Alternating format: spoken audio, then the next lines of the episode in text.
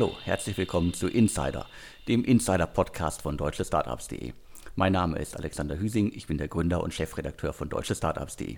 Heute spreche ich wieder mit Sven Schmidt, Internetinvestor, Seriengründer, OMR-Podcast-Legende und derzeit in Essen im Ruhrgebiet mit Maschinensucher unterwegs. Hallo Sven. Moin Alex. So, bevor es mit den Inhalten losgeht, hier noch ein Hinweis in eigener Sache. Wir haben in dieser Woche keinen Sponsor, freuen uns aber natürlich über weitere Sponsoren für die kommenden Ausgaben. Schreibt uns einfach an podcast.deutsche-startups.de und neben dem Insider-Podcast, den ihr hier gerade hört und dem News-Podcast, den ihr hoffentlich auch alle zwei Wochen hört, gibt es jetzt auch neue Interview-Podcasts. In den ersten Ausgaben habe ich unter anderem mit Finn Hensel gesprochen von äh, der Sanity Group, mit Lino Teuteberg, äh, Taxfix, die haben über 100 Millionen ja schon eingesammelt und mit Thilo Bono über Startups und PR mit so einem besonderen Fokus auf Krisen-PR. Also hört euch die Podcasts gerne an. Findet ihr alle auf den gängigen Plattformen, wo ihr auch diesen Insider-Podcast gefunden habt. Und äh, wie gesagt, wir freuen uns auch über Sponsoren. Ich glaube, dann lass uns mal direkt loslegen. Ähm, letzte Woche, ähm, sage ich mal, es ging durch die deutsche Startup-Presse. Ähm, und ich glaube, die, die Überschrift waren, ähm, die Soundcloud-Gründer äh, machen neues Startup. Aber Alex, ähm, wir haben beide recherchiert, du hast recherchiert. Die Überschrift ist so nicht ganz richtig. Es sind die Soundcloud-Gründer. Äh, man sollte aber den dritten im Bunde nicht vergessen, und zwar Jimdo-Gründer Christian äh, Springup.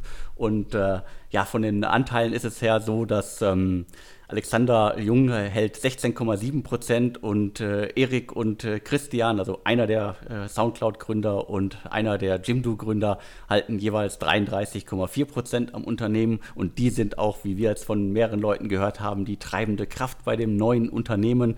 Also das Unternehmen heißt äh, Supertribe.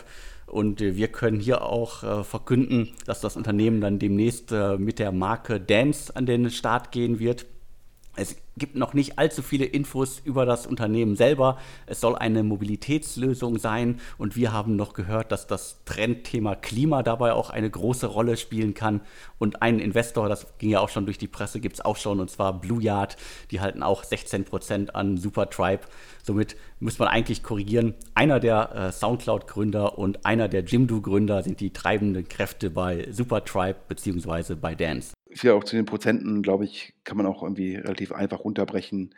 Die beiden äh, Gründer, die das, glaube ich, dann mit vollem Fokus machen werden, jeweils ein Drittel und dann der Alexander Jung ähm, die Hälfte, also ein Sechstel und Blue Yard ähm, ebenso ein Sechstel.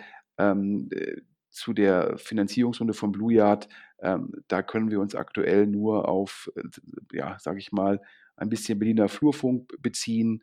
Ähm, man kann wohl davon ausgehen, äh, dass es ähnlich ist der Runde, die Blue Yard bei ähm, Pitch gemacht hat, dem, ich sag mal, äh, PowerPoint-Konkurrenten vom Sechs Wunderkinder-Gründer Christian Reber. Das heißt, ähm, äh, wenn mich jetzt, äh, mich jetzt jemand fragen würde, Sven, auf was würdest du tippen, würde ich sagen, ja, wahrscheinlich so dreieinhalb Millionen Euro Volumen. Ja, und das würde dann implizieren, eine Pre-Money von 17,5 Millionen Euro und eine Post-Money von 21 Millionen Euro. Und ansonsten, Alex, hast du ja, glaube ich, alles schon gesagt. Ganz spannend, ähm, auf den ersten Blick ähm, hat es mich schon überrascht, der Christian Springgroup äh, und ähm, der Soundcloud-Gründer, habe ich mich gefragt, wie sind die zusammengekommen? Und ähm, ja, ähm, da heißt es im Umfeld, ähm, beide hätten die Idee letztendlich äh, parallel gehabt ähm, hätten sich mit dem Thema sehr intensiv beschäftigt und dann hätten sie gemeinsame Bekannte gehabt und die hätten gesagt, hört mal, ähm, ihr habt beide, wollt neu gründen, beide äh, habt ihr eine, eine, ähnliche Idee, trefft euch doch mal. Und dann haben die sich wohl zusammen getroffen und äh, das ist immer ganz wichtig, dann beschnuppert man sich und in dem Fall ähm, hat man sich ja wohl gegenseitig sehr sympathisch gefunden und so ist es zu der Konstellation gekommen.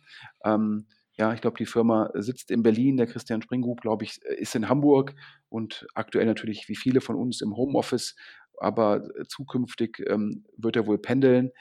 Ja, Alex, wir bleiben dran und gucken, wenn es da noch mehr Informationen gibt, wenn also das Geschäftsmodell an den, an den Schnittstellen Mobilität und ähm, Klima detailliert wird, dann hoffe ich, dass, ähm, dass die Hörer das hier bei uns sozusagen ähm, als erstes hören können. Genau, wir bleiben dran und ich finde ein schönes Beispiel von erfolgreichen Gründern, die was Neues machen, einen bekannten Investor, der schon jahrelang in der Szene ist, mit an Bord holen und unter anderem sich zusammenfinden, weil sie halt von Anfang an offen darüber geredet haben äh, in Bezug auf was sie vorhaben und so macht man vielleicht ein gutes Team noch viel besser.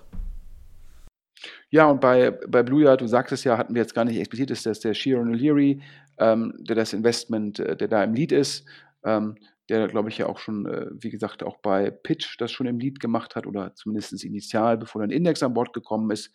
Also daher, ähm, ja, ich glaube, man kann jetzt mal gespannt sein, ähm, äh, was das für eine Ausgestaltung ist. Ich glaube, jetzt durch die Corona-Krise haben natürlich stehen manche Mobilitätsstartups vor Herausforderungen.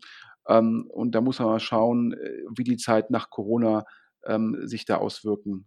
Also wie sich Corona auf die Zeit äh, danach ähm, auf Mobilität dann auswirken wird. Ja, apropos Corona und apropos Corona-Hilfen. Ähm, letzten Donnerstag, Alexander, hat dann, ähm, glaube ich, das Bundesfinanzministerium, ich glaube, der Staatssekretär, der Herr Kukis, ähm, verkündet, dass dann diese zwei Milliarden Hilfen für Startups ähm, freigegeben worden sind. Ähm, nach, nach unserem Verständnis, glaube ich, manche Details noch nicht verkündet worden, aber ist es so, dass das Geld zum Teil für Matching aufgewandt wird, ähm, also wo dann äh, VCs sozusagen ihr Investment matchen können mit Geldern aus diesem Fonds über wahrscheinlich KfW Capital verteilt. Aber es gibt scheinbar auch Töpfe für Startups, die äh, keine VCs als Investoren haben. Ähm, letzteres, äh, das habe ich ja öffentlich gesagt, hätte ich mir eigentlich für den Gesamtbetrag gewünscht. Denn ich glaube, wenn man ähm, eine gewisse Art von Startups bevorzugt, führt das zur Wettbewerbsverzerrung. Auch 85 Prozent aller Tech-Startups haben, glaube ich, kein Venture Capital ähm, im, im Cap-Table, also keine äh, Risikokapitalgeber als Investoren. Und ähm, ich glaube, wir dürfen auch nicht vergessen, dass ähm, Unternehmertum nicht zwangsläufig mit Venture Capital einhergeht. Und daher hätte ich mir gewünscht, dass die kompletten zwei Milliarden, unabhängig davon, wie man finanziert ist, einfach nur Startups zur Verfügung gestellt werden. Jetzt ist es so, dass es da scheinbar zwei Töpfe gibt. Wie das genau aufgeteilt wird, ist, glaube ich, noch nicht bekannt. Ähm, in dem Matching-Fall nach Hörensagen ähm, auf Investorenebene ähm, kann ein Investor, ähm, ist das Matching möglich, 30 Prozent vom Investor, 70 Prozent äh, über die KfW, also vom Staat. Aber auf ähm, Firmenebene ist es dann 50-50.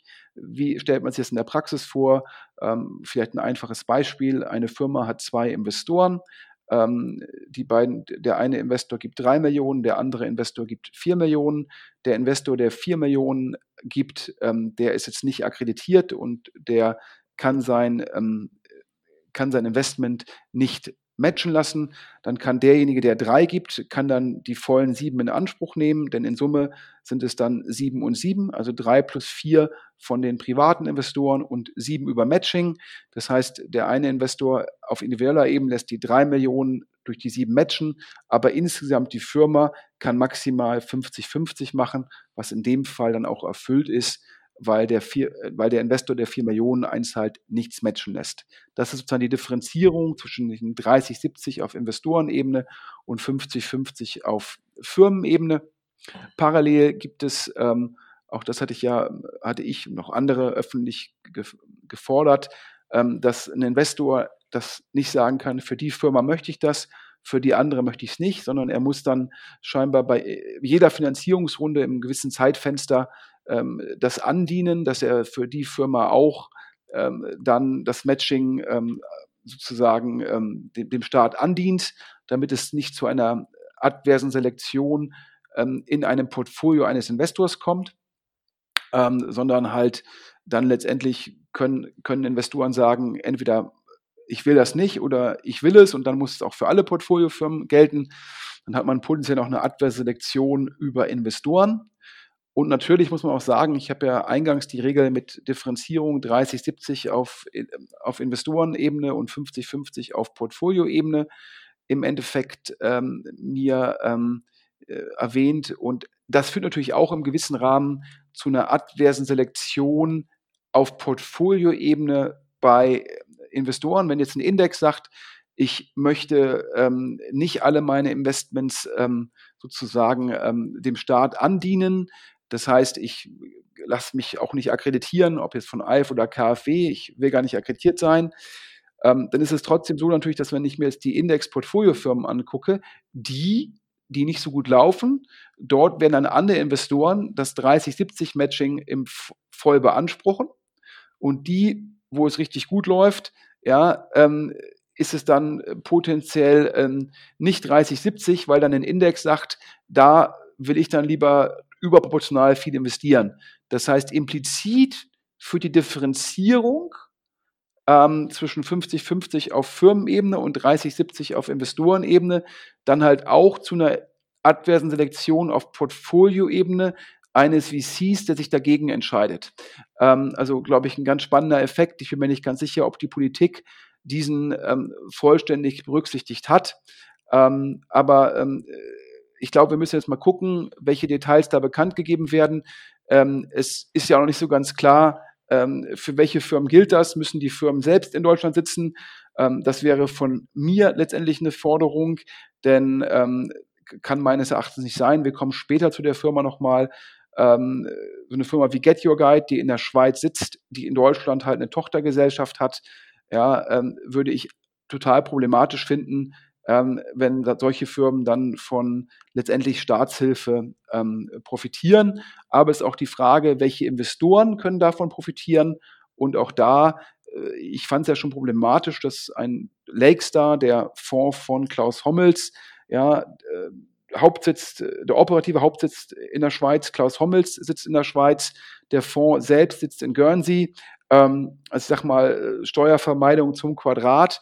Ähm, ich fand es da schon problematisch, dass ein solcher Fonds EIF-Gelder bekommen hat, also vom European Investment Fund, also dass der Staat, der europäische Staat, letztendlich da in den Fonds einbezahlt hat und damit halt auch einem Klaus Hommels Management Fee und Carry zahlt.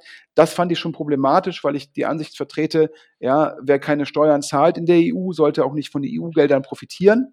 Ähm, und ich bin auch der Ansicht, dass solche Fonds eigentlich auch nicht das vom Matching profitieren sollten, denn ähm, das würde ich halt auch arg problematisch finden. Ähm, und das scheint aber auch möglich zu sein. Aber warten wir noch mal die genaue Ausgestaltung ab.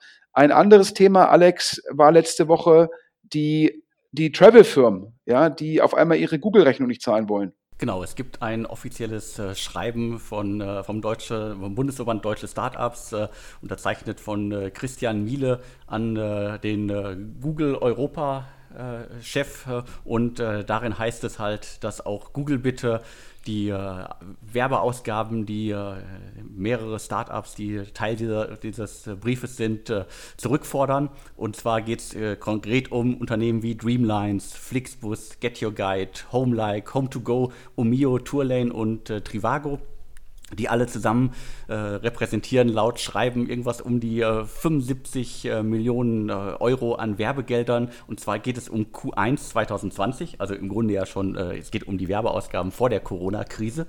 Und äh, angeblich, das äh, konnte ich bisher nicht in Erfahrung bringen, also Microsoft und Facebook zeigen sich äh, scheinbar kulant bei der äh, Erstattung oder Stornierung von Werbegeldern, die Unternehmen getätigt haben und damit jetzt unter anderem halt äh, Reisen verkauft haben. Und äh, Google soll das jetzt auch machen. Und äh, dieser Brief hat äh, nicht nur in Deutschland äh, zu äh, sehr viel Presseberichterstattung geführt, sondern auch viel Beifall von der Politik, weil natürlich hier irgendwie äh, Stimmung gemacht wurde mit, so fließen staatliche Hilfsgelder halt in die Kassen eines US-Konzerns.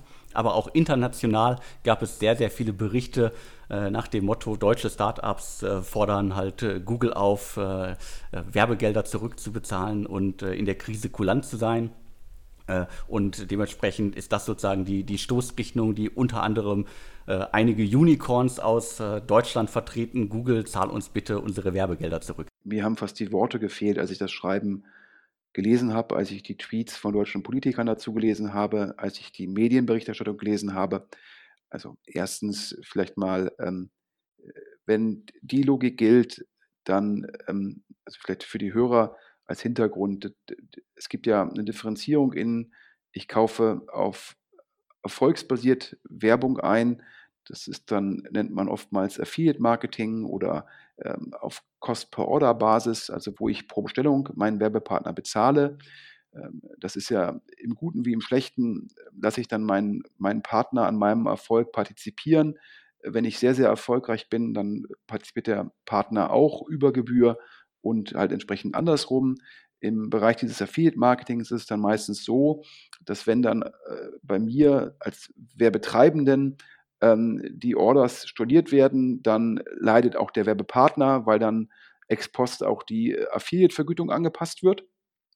Aber die meiste Werbung, die man ja einkauft, kauft man ein auf äh, TKB-Basis oder auf ähm, Klickbasis, also CPC-Basis oder vielleicht auch auf Festpreisbasis. Und in dem Fall ähm, geht es nach meinem Verständnis darum, dass da, sage ich mal, klassisch über Google auf Klickbasis eingekauft worden ist.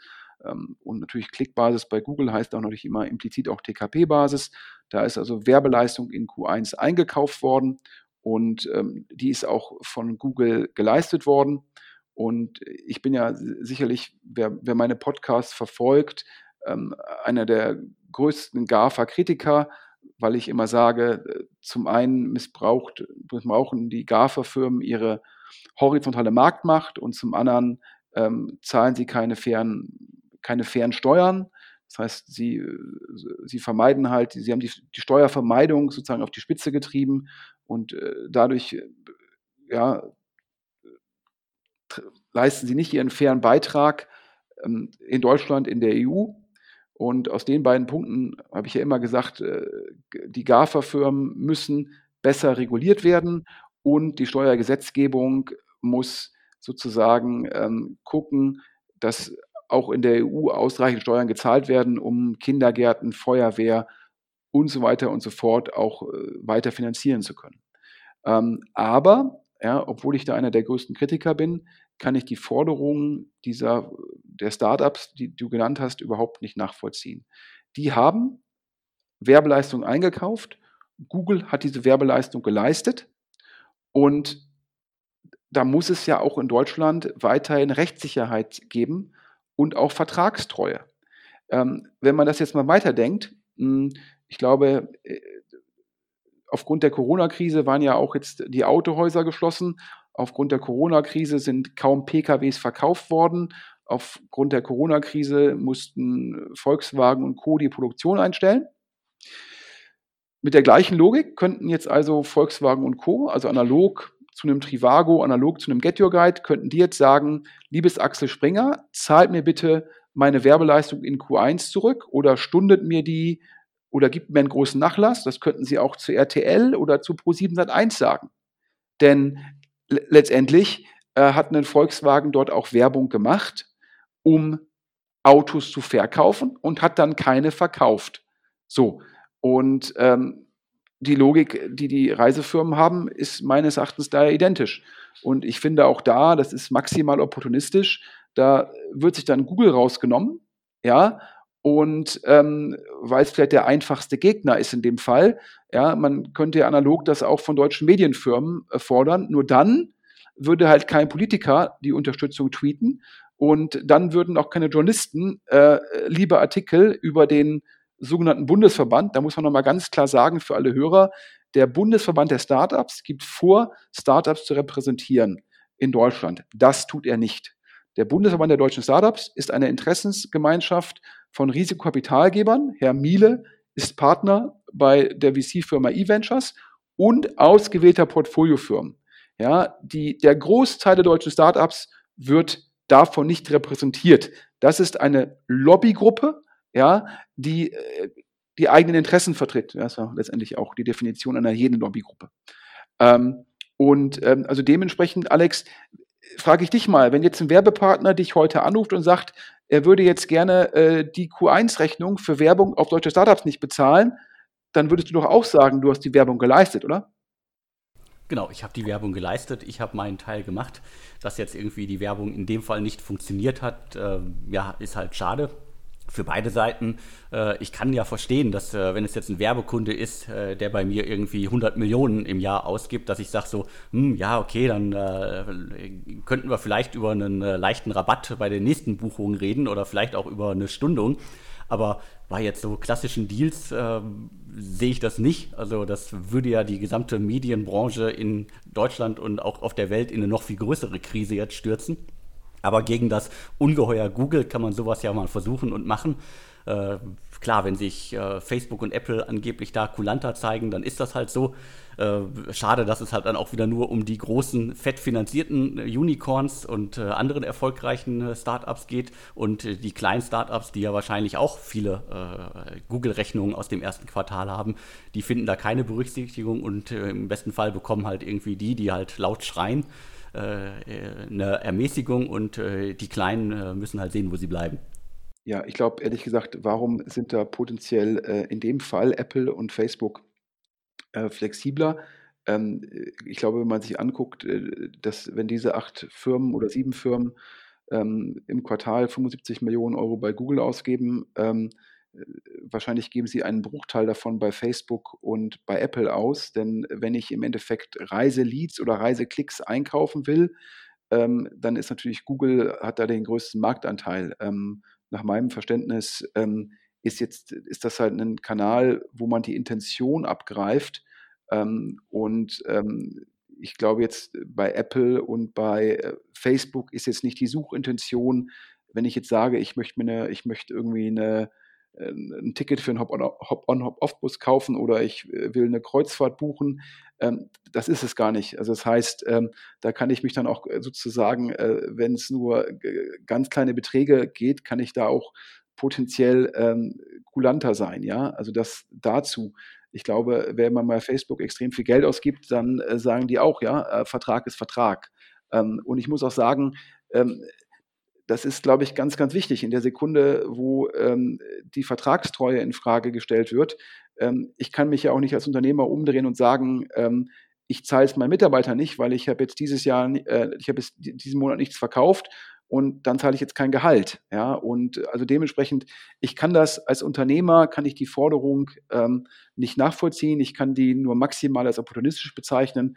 Und ähm, ich kann nochmal zu Get Your Guide sagen, ich äh, kann mich auch nur wundern, wenn eine Firma, die letztes Jahr 433 Millionen Euro aufgenommen hat, wenn die jetzt schon Probleme hat, die äh, Q1-Rechnung von Google zu zahlen, nämlich die ja noch primär die Vor-Corona-Zeit betroffen hat. Also das äh, verwundert mich nur. Ich verwundere mich auch nur, wie sich deutsche Politiker für eine Firma einsetzen können, die den Hauptsitz ähm, in Zürich hat, in der Schweiz, ähm, in der, äh, glaube ich, primär äh, Investoren drin sind, ähm, die auch mit Deutschland gar nichts zu tun haben. Ähm, wenn diese Investoren dann irgendwelche Anteile verkaufen, äh, frage ich mich auch, wo da eigentlich für den, äh, wo da welche Steuern geleistet werden. Ich befürchte nicht viele und vor allem nicht in Deutschland. Und äh, deshalb finde ich auch ehrlich gesagt, wenn ich jetzt irgendwie lese, dass Get Your Guide ähm, potenziell irgendwie da unter den Rettungsschirm will, da muss man mal ganz klar sagen, nein, nein und nein. Und ich wiederhole nochmal, a, ich nehme an, wenn da jetzt schon das Cash knapp sein sollte und man da Probleme hat, die Google-Rechnungen zu bezahlen, dann erstens, dann waren von den 433 Millionen Euro, war das meiste Secondary. Und da ist meine Aussage, dann sollen die Leute, die das Geld vom Tisch genommen haben, das Geld erst erstmal einzahlen. Zweitens, wenn ich Großinvestoren wie Softbank habe, der deutsche Staat sollte Softbank nicht retten. Das kann Softbank selbst. Ja, Softbank hat noch genügend Sachen, die sie verkaufen können, hat noch genügend Möglichkeiten, Geld aufzunehmen. Der deutsche Staat sollte Softbank nicht retten. Dann, ja, ganz, ganz wichtig, ja, wenn der Johannes Reck sagt, ja, so, so und so, dann soll er doch mit seinem Firmensitz von der Schweiz auch nach Berlin ziehen. Ja, ähm, und äh, das sind die Punkte. Und übrigens, ich finde es natürlich auch spannend, ähm, ja, wenn man sich das so durchliest, äh, diese Google-Abhängigkeit von Get Your Guide, stellt man sich die Frage, wie stark ist eigentlich das Geschäftsmodell? Oder ist Get Your Guide zum Schluss eigentlich nur ja, äh, so ein bisschen Arbitrage zwischen Leuten, die bei Google was suchen und dann äh, wickelt äh, Get Your Guide einfach nur die Order ab. Und in der Sekunde, wo das der Fall ist, muss man sich natürlich fragen, was ist eigentlich ähm, die, die, langfristige Relevanz von Get Your Guide? Und ähm, wenn man die ganzen Punkte zusammennimmt, also ich konnte da nur mit dem Kopf schütteln. Gut, gehen wir weiter zum nächsten Thema. Wir haben noch äh, eine spannende, exklusive Nachricht für unsere Hörer. Und zwar geht es um Felix äh, Svoboda. Den werden einige aus der Szene kennen. Hat äh, vor Ewigkeiten schon äh, Startups in Berlin gegründet, unter anderem den Mobile Event Guide. Dann hat er mit ähm, bei seine Finger mit bei äh, Movinga gehabt und äh, letztendlich hat er vor einigen Jahren Homebell gegründet. Das Startup ist jetzt schon vor der Krise abgeschmiert und äh, die Website geschlossen. Und im Hintergrund hat er in den vergangenen Wochen ein neues Startup gegründet. Und zwar ein äh, Unternehmen, das sich auf den äh, Boommarkt Cannabis äh, spezialisiert. Er hat äh, zwei Mitgründer, Niklas Janka und äh, Moritz äh, Fendt. Und ähm, Svoboda hält aber 50 Prozent am Unternehmen. Das Unternehmen heißt Next Pharma. Und die Handelsmarke, mit dem das Unternehmen auftritt, ist ähm, Hanfgeflüster. Und wem das ganze Konzept ein bisschen bekannt vorkommt, äh, ja, das ist so. Äh, es, man kann es fast schon als eine äh, Kopie der Sanity Group äh, von Finn Hensel und Co. beschreiben, die ja in den vergangenen Monaten auch immer mal Thema im Insider-Podcast war. Und das Unternehmen ist, ist noch ganz frisch, hat aber schon einen Shitstorm ausgelöst und zwar äh, gab es schon einige Influencer, wurden schon engagiert, die haben für Hanfgeflüster Werbung gemacht und äh, Oliver Pocher hat sich ein wenig lustig über die Marke Hanfgeflüster gemacht und äh, die Next Pharma Unternehmensgruppe, die natürlich auch dann verschiedene Aspekte der Pharma, äh, der Pharma und äh, Cannabisindustrie abdecken soll, hat eine Klage in Anführungsstrichen äh, weitergereicht und Oliver Pocher verklagt, äh, warum auch immer. Er hat sich halt lustig gemacht. Ich glaube, das muss man ertragen. Aber das Startup hat die Chance genutzt und ähm, äh, wollte einen Shitstorm äh, dadurch generieren. Das hat so bedingt geklappt. Also so ein, zwei, drei Clickbait-Medien haben das aufgegriffen.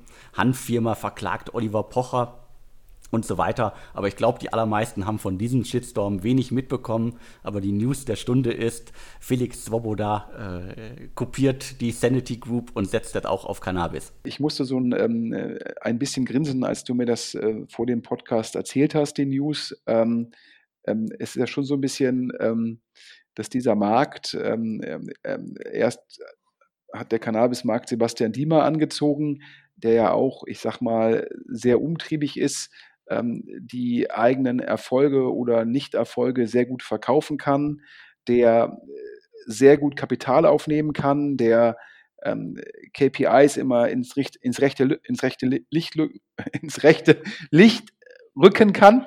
Und, ähm, und jetzt ähm, der, der Kollege Suboda, ähm, der ja auch äh, letztendlich den Ruf hat, sehr, sehr umtriebig zu sein, sich sehr gut verkaufen zu können, ähm, der auch die Movinga KPIs damals sehr gut ins rechte Licht gerückt hat. Ähm, und jetzt ist der auch in dem Markt aktiv. Ähm, also ähm, das ist natürlich, also äh, das, naja, also ist schon irgendwie so ein Markt, der da die richtigen Kollegen irgendwie so ein bisschen, ein bisschen anzieht. Ähm, ich habe mich persönlich gefragt, ähm, der Markt war ja sicherlich vor anderthalb Jahren war der halt richtig gehypt. Und dann hat ja sogar Rocket sich mit der Thematik auseinandergesetzt und ist dann aber zum Schluss gekommen, ähm, dass der Markt äh, nicht so spannend ist, äh, wie der Hype groß ist. Und hat dann ja gesagt, sie machen das doch nicht.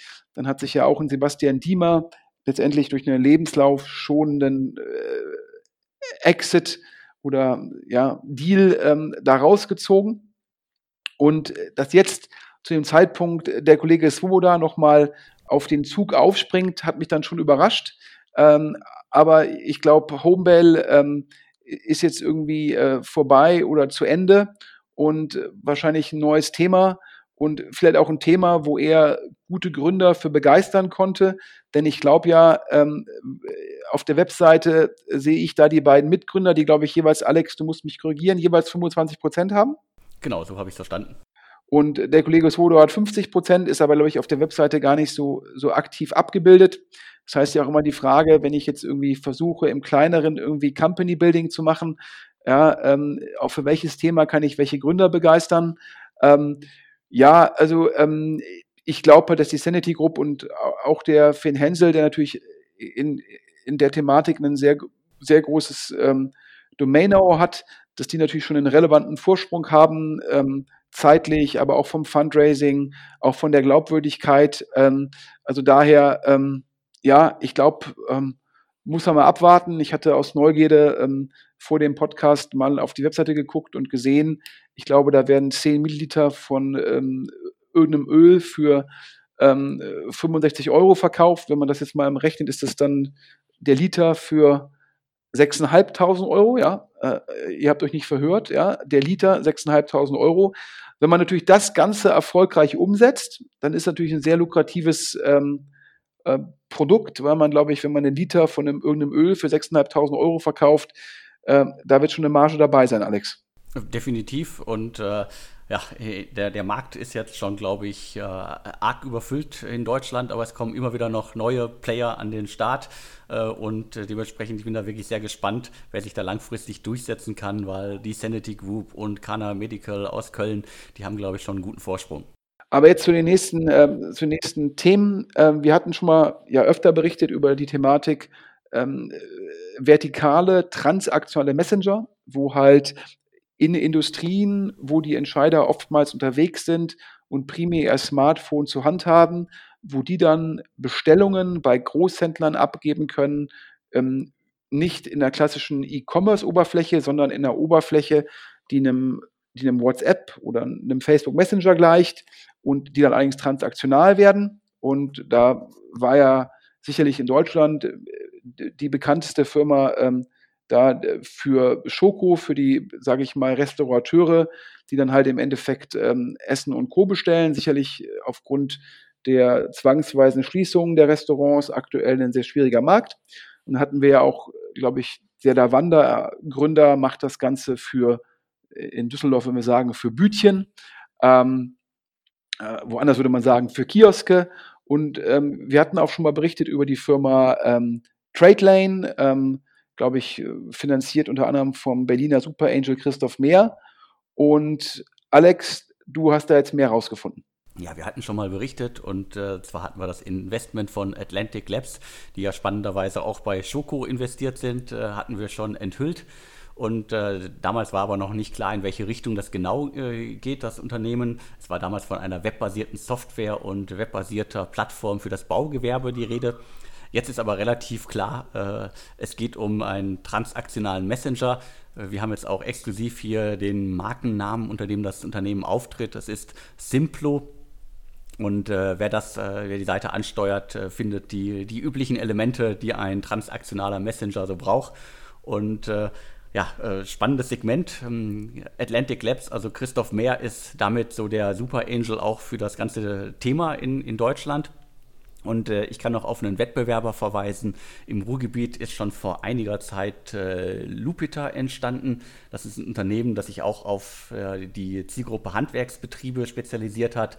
Also da ist einiges an Bewegung im Markt und äh, der Boom der transaktionalen Messenger ist noch nicht vorbei. Ja, ich glaube auch, dass, ähm, dass das durchaus sinnvoll ist, weil auch die Handwerker ja, wie die Restaurateure ähm, äh, sehr viel unterwegs, äh, primär ihr Handy griffbereit und sind beim Kunden und da fehlt ein Teil und normalerweise müssten sie dann ja ins Büro äh, das der Assistentin, Sekretärin geben, die bestellt es bei dem Großhändler, dann muss dem Kunden wieder gesagt werden, wann kann es geliefert werden, wann kann man kommen, um es einzubauen. Und wenn dann der Handwerker direkt beim Kunden ist, in der Lage ist, es kurz über das Smartphone zu bestellen, bekommt potenziell von der App beziehungsweise dann von deren Anbieter eine Bestätigung, wann das geliefert werden kann, kann das dem Kunden direkt kommunizieren. Ähm, in der Summe schafft das, glaube ich, extrem viel ähm, Effizienz und äh, daher sicherlich ein sinnvolles Produkt. Und das glaube ich, die spannende Frage immer, schaffen es diese Anbieter, ähm, Marktmacht aufzubauen, bevor die Großhändler ein eigenes Produkt äh, sozusagen etablieren? Und ähm, weil zum Schluss ist natürlich für die Großhändler, die aktuell, ob es nun im Bereich der äh, Restaurateure oder halt ähm, letztendlich ähm, der Handwerker, ja, die haben ja meistens eine Beziehung zum Großhändler und wenn sich da natürlich eine, eine, eine App als Intermediär positioniert und dann die Kundenbeziehung übernimmt und dann über die Größe ähm, Leverage aufbaut, ist das natürlich eine strategische Bedrohung. Ja, ob es nun äh, potenziell für die Metro im Bereich der Restaurants oder halt für ähm, Großhändler im Bereich der verschiedenen ähm, Handwerkergewerke ist. Also äh, bleibt auf jeden Fall spannend und ähm, ich glaube, da kommt auf jeden Fall ähm, Effizienz in den Markt. Wir haben noch ein weiteres, äh, ein eher unschönes Thema auf der Liste. Und zwar geht es nochmal um Horizon äh, Studios. Wer Krise steckt und äh, die Krise ist jetzt auch äh, öffentlich. Äh, das Unternehmen hat äh, selber schon verkündet, dass sie eine Rechtstrukturierung, ein Sanierungsverfahren anstreben und äh, dementsprechend äh, geht es nicht dem Ende hinzu, äh, sondern es wird noch versucht, das Ganze zu retten. Horizon Studios hat in den letzten Jahren rund 25 Millionen Euro eingesammelt, unter anderem von äh, Project A. Und äh, was machen die?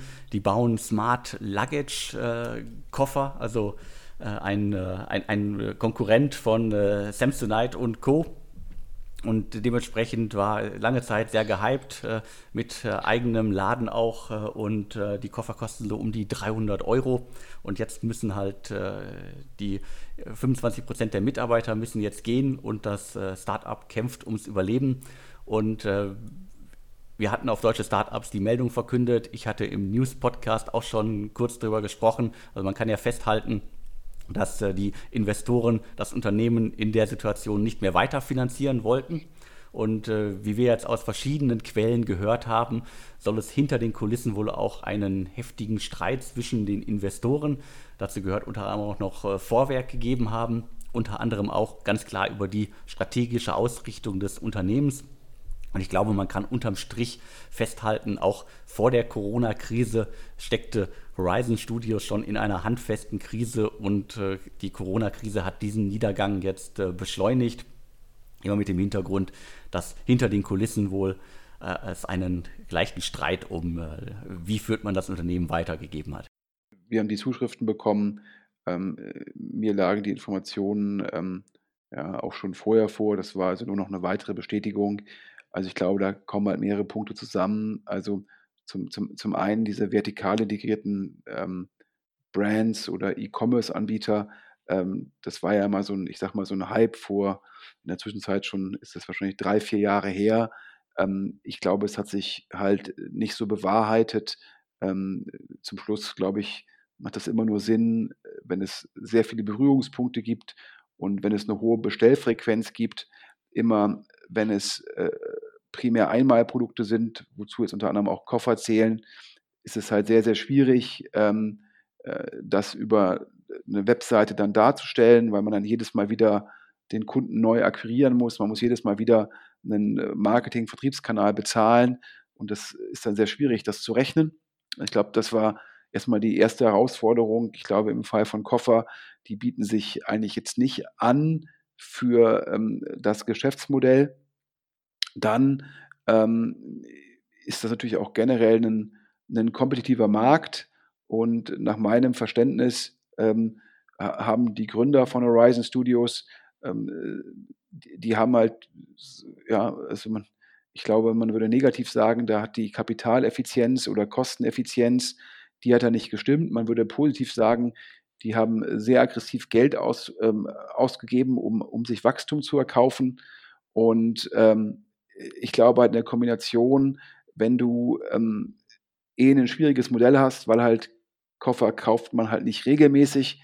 Ähm, das Modell wurde auch nicht einfacher, diese sogenannte Smart Luggage, weil es dann irgendwann Beschränkungen gab zum Thema Batterien an Bord.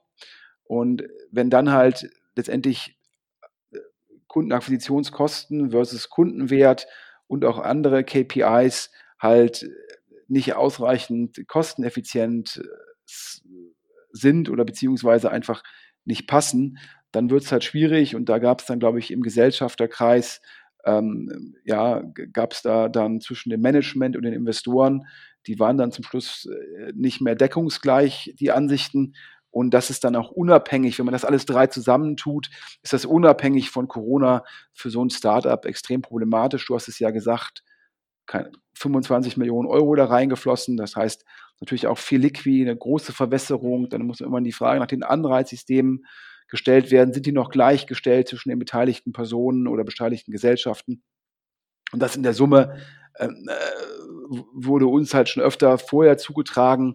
Und ja, klar, äh, Corona ist jetzt sozusagen, äh, das hat da vorher schon lichterloh gebrannt bei Horizon Studios. Und da ist jetzt Corona äh, nur nochmal der, der maximale Brandbeschleuniger. Ähm, denn natürlich in der aktuellen Phase, äh, wer nicht reist, der kauft sich keinen Koffer. Und äh, sogar der positive Effekt, dass, einen, dass manche andere Anbieter wie Remova sind teurer geworden und haben teilweise Händler ausgelistet. Nach Hören sagen war das einer der wenigen Rückenwinde, von denen Horizon Studios profitiert hat, weil es dann Händler gab, die brauchten eine neue Marke. Es gab auch Kunden, die wollten ein bisschen weniger ausgeben. Das heißt, da hat dann Horizon Studios potenziell ein bisschen mehr gepasst. Aber sogar dieser leichte Rückenwind, der vielleicht vorhanden war, der ist natürlich jetzt äh, auch irrelevant. Und äh, daher klar, wir drücken allen Mitarbeitern die Daumen. Ähm, äh, denn, äh, aber ich glaube, das ist mehr als schwierig und das ist eins dieser toten Pferde, ähm, die nicht weiter geritten werden sollten. Ja, ob es nun irgendwie 1000 Kind ist oder Horizon Studios, ähm, beides Firmen, die äh, in der Krise waren, in der Krise sind, unabhängig von Corona. Dazu passt vielleicht auch noch ganz kurz der Hinweis, dass äh, Casper Matratzen, Matratzen kauft man sich ja auch nicht äh, jede Woche eine neue, die haben auch äh, angekündigt, ihr Europageschäft komplett einzustampfen und äh, die Mitarbeiter zu entlassen. Also sind schwierige Zeiten für viele Startups, aber es gibt auch Startups, die waren vorher schon in der Krise und du hast es gesagt, da ist die Corona-Krise nur der Brandbeschleuniger. Auch Casper, beziehungsweise die Matratzen-Startups, ähm, die dann auch versucht haben, eine vertikal integriertes Business aufzubauen, auch Matratzen, glaube ich, kauft man sich irgendwie alle sieben Jahre. Äh, bei Matratzen war es dann zumindestens, äh, bevor sich irgendwie ein Dutzend Startups selbst die Köpfe eingeschlagen haben, war, waren Matratzen zumindest ein sehr hochmargiges Produkt, wohingegen bei Koffer gab es schon noch mehr Wettbewerb. Deshalb gab es dann auch nicht statt Horizon Studios, äh, es gab dann auch nur Horizon Studios und nicht, und nicht zwölf davon. Aber es unabhängig von Corona, ja, also auch Casper ist ja letztes Jahr, glaube ich, an die Börse gegangen und oder äh, und der Börsengang war ja auch schon vor Corona nicht erfolgreich. Also daher, ähm, das, das sind ja auch alle VCs, die sich mit dem Markt mal beschäftigt haben. Ähm, die, sind, die haben ja in der Zwischenzeit auch da keine neuen Investments getätigt, weil sie gesehen haben, dass es halt nur wenige Märkte gibt, wo man halt die ausreichende Anzahl an Berührungspunkten hat. Ja, also ich glaube, ähm, in den USA das erfolgreiche Beispiel war dann ja letztendlich im Bereich Tierfutter ähm, weil es halt regelmäßig bestellt wird. Ich glaube, in, in Deutschland Lilidu, sowas wie Windeln, ähm, was halt regelmäßig bestellt wird. Aber das ist dann eher die, die Ausnahme als die Regel in, in dem Bereich. Genau, und mir fallen ansonsten noch diese ganzen Kosmetikcremes und sonst wie und Teeunternehmen ein, die alle halt irgendwie Waren verkaufen, die man halt immer mal öfter kauft und die jetzt auch nicht dann gleich 300 oder mehr Euro kosten. Klar, wobei ja diese, diese, diese Teefirmen und die Kosmetikfirmen ähm, die sind ja dann teilweise auf sehr, auf, auf sehr, sehr äh, spezielle Zielgruppen fokussiert, also sehr nischig, aber kompensieren das, indem sie meistens mit einem sehr hohen Preis ansetzen und dementsprechend einen sehr hohen Deckungsbeitrag haben. Und ähm, das sind dann meistens ja auch, wir hatten ja mal über diesen einen Exit im T-Bereich gesprochen, ähm, eher Firmen, die man mit relativ wenig Kapital aufbauen kann und wo dann natürlich auch schon dann, keine Ahnung, 20, 20, 30, 40, 50 Millionen schon halt einen sehr, sehr guten Exit darstellen. Wenn ich natürlich schon 25 Millionen Euro Venture Capital aufnehme oder mehr, dann muss der Exit natürlich per Definition schon größer sein, damit es überhaupt noch sinnhaft ist. Also daher, ähm, diese vielen Sachen, die du gerade angesprochen hast, sind ja auch oftmals keine VC-getriebenen Themen. Genau. Das ist ein gutes Schlusswort. Wir sind, glaube ich, durch für diese Woche. Und äh, wenn ihr wollt und wenn ihr könnt, dann hören wir uns äh, in den äh, weiteren Ausgaben des DS-Podcasts wieder, sei es jetzt Interview oder halt äh, News oder halt hier im Insider-Podcast. Sven, äh, vielen Dank für die Infos und die Hintergründe und wir hören uns dann in zwei Wochen wieder. Ja, und nochmal zum Abschluss, ähm, glaube ich, das hat ja der Alex mir noch zugerufen, ähm, ganz tolle Zahlen. Also ich glaube, die letzten 25 DS Insider Podcasts sind im Schnitt ähm, jeweils über 8000 Mal gehört worden. und die werden ja auch noch aktuell weitergehört. Natürlich, diejenigen der letzten Wochen sind ja noch aktuell, aber auch teilweise die, die dann schon ein bisschen länger zurückliegen, werden, kriegen auch immer noch jede Woche neue Hörer. Das heißt, dieser Schnitt von 8000, der steigt weiter und ähm, dementsprechend wer, glaube ich, von 8000 sehr, sehr hochqualifizierten Hörern, Hörer, die über Budgets entscheiden, profitieren will, ähm, der hier den im Podcast Werbung machen will, kann sich an podcast.deutschestartups.de wenden.